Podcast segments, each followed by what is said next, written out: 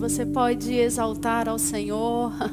Você pode dizer o quanto Ele é bom, reconhecê-lo em todos os seus caminhos, trazer a lembrança, todos os benefícios do Senhor na sua vida. Que coisa maravilhosa, queridos é podermos estarmos aqui na presença do Senhor.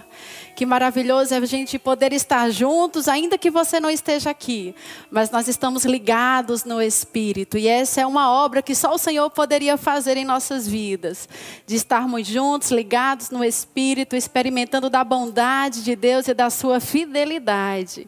Eu quero que você se prepare nessa noite para você servir ao Senhor, para você orar juntamente conosco. Você não está aqui, mas abriu a porta da sua casa para nós estarmos aí com você. Nós vamos unir a nossa fé à sua, queridos, e nós vamos levantar aqui um altar de adoração, de oração. Nós vamos abrir os céus para que haja intervenção de Deus na minha vida, na sua vida, na nossa casa, na nossa igreja. E quando existe uma intervenção de Deus, existem coisas maravilhosas que você vai começar a experimentar. Amém? E antes de nós termos esse tempo de oração juntos, nós estamos aqui com um grupo maravilhoso que vai orar juntamente com você. Mas eu quero te conduzir um pouco pela palavra de Deus para você orar com base na palavra de Deus, fortalecido nessa palavra e com ânimo novo. Amém? Eu quero te conduzir para o livro de Efésios, no capítulo 4 versículo 15 ao versículo 16. Você pode abrir aí a sua Bíblia, usar o seu smartphone e você pode seguir a leitura juntamente conosco. Efésios capítulo 4, do versículo 15 ao versículo 16. Eu quero só contextualizar para você. Paulo aqui está falando sobre a unidade da fé, sobre o serviço dos santos. E eu sei que não é um texto que comumente a gente usaria para falar de oração, mas eu quero que você entenda que tudo aquilo que nós fazemos fora da igreja, dentro da igreja, quando você faz em adoração ao Senhor, quando você faz para cumprir o propósito do coração de Deus, você está servindo a Ele. E eu quero que você entenda essa passagem bíblica dentro desse contexto de oração. Amém? Muitos serviços já foram realizados aqui nessa noite para que você pudesse participar conosco desse momento. E são serviços que são dados ao Senhor, que são feitos para o Senhor, para alcançar o corpo de Cristo, mas eu quero que você entenda que a oração também é um serviço. Amém?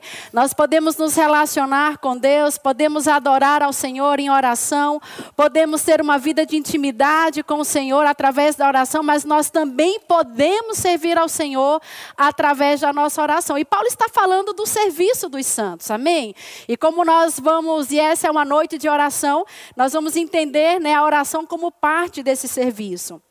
E quando Paulo, querido, está falando sobre a esse respeito, é interessante porque ele traz para nós a imagem de um corpo. Ele fala de Cristo que é a cabeça e ele fala do corpo. Eu não consigo ver uma imagem que melhor fale de uma unidade absoluta, de uma unidade plena que não é essa que o próprio Paulo traz. E ele diz assim no versículo 15: "Mas seguindo a verdade em amor, cresçamos em tudo naquele que é a cabeça, Cristo. É vontade de Deus que você não esteja estacionado. É vontade de Deus que você não retroceda. Essa não é aquilo que isso não é o que, aquilo que Deus tem no seu coração.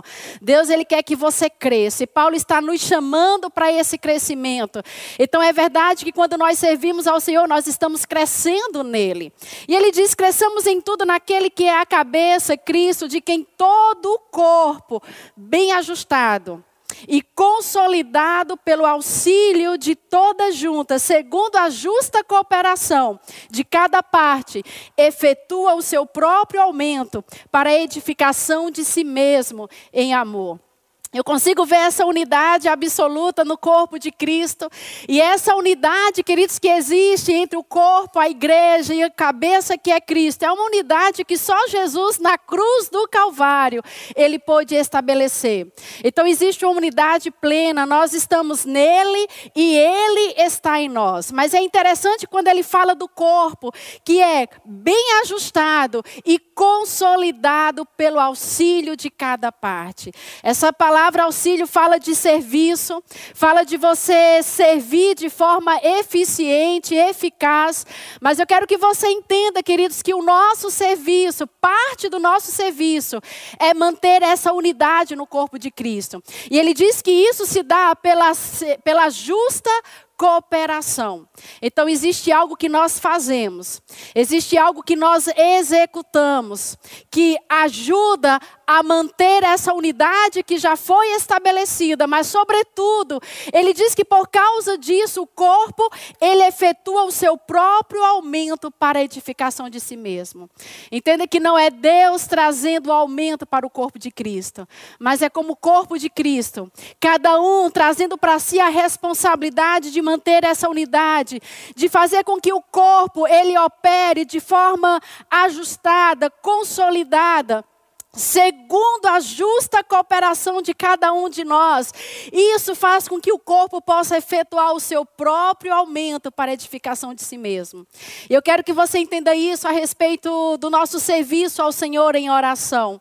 Nós servimos ao Senhor em oração. Paulo muitas vezes fala de ser prisioneiro de Cristo, e isso é maravilhoso. Mas sabe, queridos, quando nós falamos a respeito da nossa parceria com Deus, a gente vai entender pela Sua própria palavra que nós não trabalhamos para Ele em oração, mas nós cooperamos com Ele em oração. Nosso serviço ao Senhor nessa noite é cooperar com Ele naquilo que está no seu coração para ser estabelecido estabelecido sobre a casa do Senhor, sobre a igreja, sobre o Brasil, e existe algo que você que você precisa fazer e dar essa noite.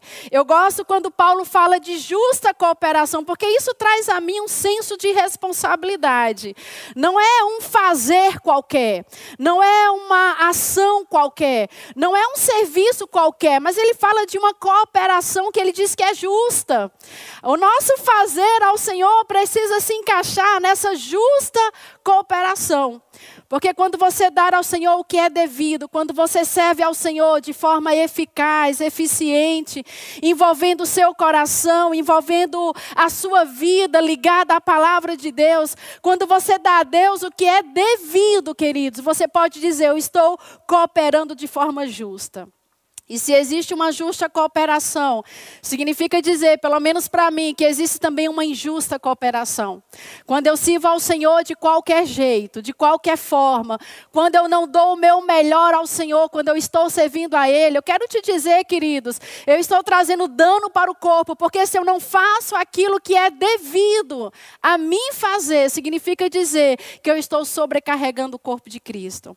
Nós estamos aqui para servir ao Senhor, para cooperar cooperar com Ele. E cooperar significa dizer que nós vamos trabalhar juntos.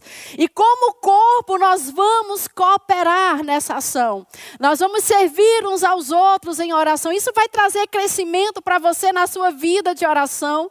Vai trazer amadurecimento. Você vai poder caminhar e trilhar um caminho de oração, de serviço ao Senhor, fazendo como, querido, sentindo-se responsável para que o corpo opere nesse serviço de forma eficiente, de forma eficaz. E eu quero te redirecionar ainda mais para aquilo que nós vamos fazer nessa noite. Eu quero te levar para 1 Timóteo, no capítulo 2 e no versículo 1 e 3. E a gente vai falar um pouquinho sobre aquilo que nós vamos orar nesse momento momento e estamos crendo que você vai pegar junto conosco, que você não vai fazer de qualquer jeito, mas você vai ser intenso, porque nós vamos ter um momento de oração aqui. Não vai ser um momento muito extenso, mas vai ser efetivo, porque cada um está sendo convocado a dar a sua justa cooperação. Amém? Em 1 Timóteo, no capítulo 2, no versículo 1, diz assim: Antes de tudo, pois, exorto. E eu vejo muito mais do que uma exortação aqui, eu vejo Paulo nos convocando. Esse é um serviço, queridos, que você está sendo convocado pelo Senhor nessa noite. Exorto que se use a prática de súplicas, de oração, de intercessão, ações de graça, por quem? Em favor de todo homem não é interessante quando Paulo está falando sobre a armadura de Deus para um tempo como esse, para o dia mau? Ele fala de toda a armadura. E ele diz que quando você está totalmente de protegido com essa armadura, ele termina dizendo que nós devemos orar em todo tempo pelo Espírito e no Espírito. Por quem? Por todos os santos. Amém? Você está comigo? Porque no dia mal, Cris, você está guardado, você está protegido. Nós estamos guardados pela palavra de Deus, estamos protegidos pelo sangue do Cordeiro. Nós já estamos revestidos da sua armadura. Então é no dia mal que a Bíblia diz: olha, você então agora deve orar em todo tempo, no Espírito, por todos os santos. E Paulo diz que nós devemos usar a prática da oração, da súplica, da intercessão, das ações de graça em favor de todo homem mas também em favor de todos os reis, de todos aqueles que estão investidos de autoridade.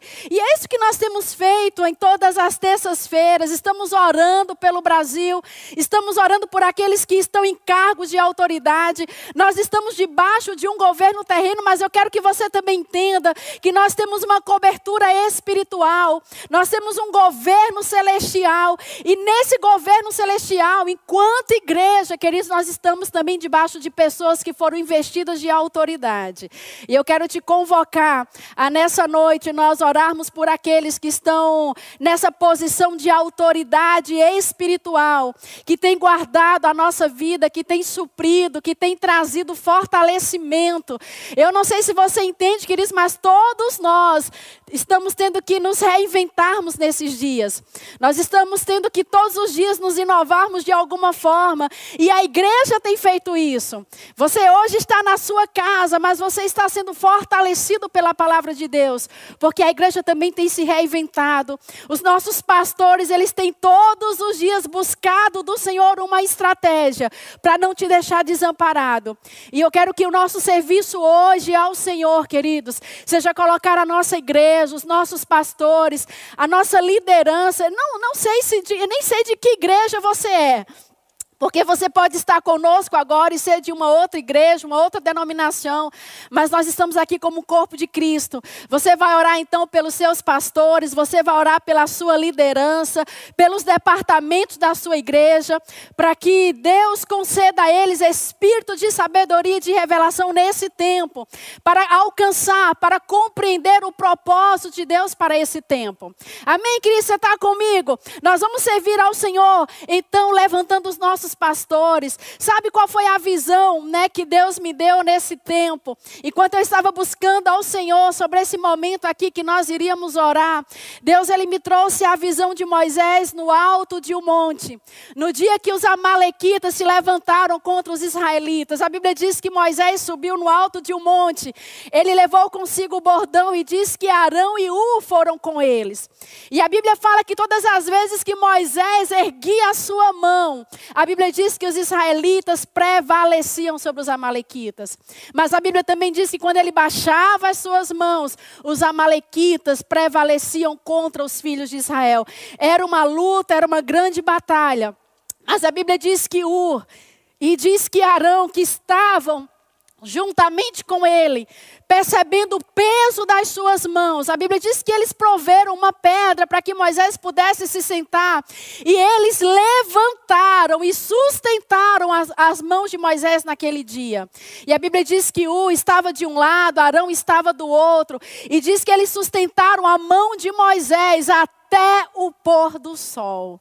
E a Bíblia diz então que o povo de Israel prevaleceu contra os seus inimigos. E eu quero te dizer, Cristo, que eu vejo aqui nessa noite, nas nossas orações, nós levantamos levantando os braços fortes da nossa igreja, nós levantando os braços fortes dos nossos pastores, das nossas lideranças, para que Deus possa fazer através dele aquilo que está no seu coração.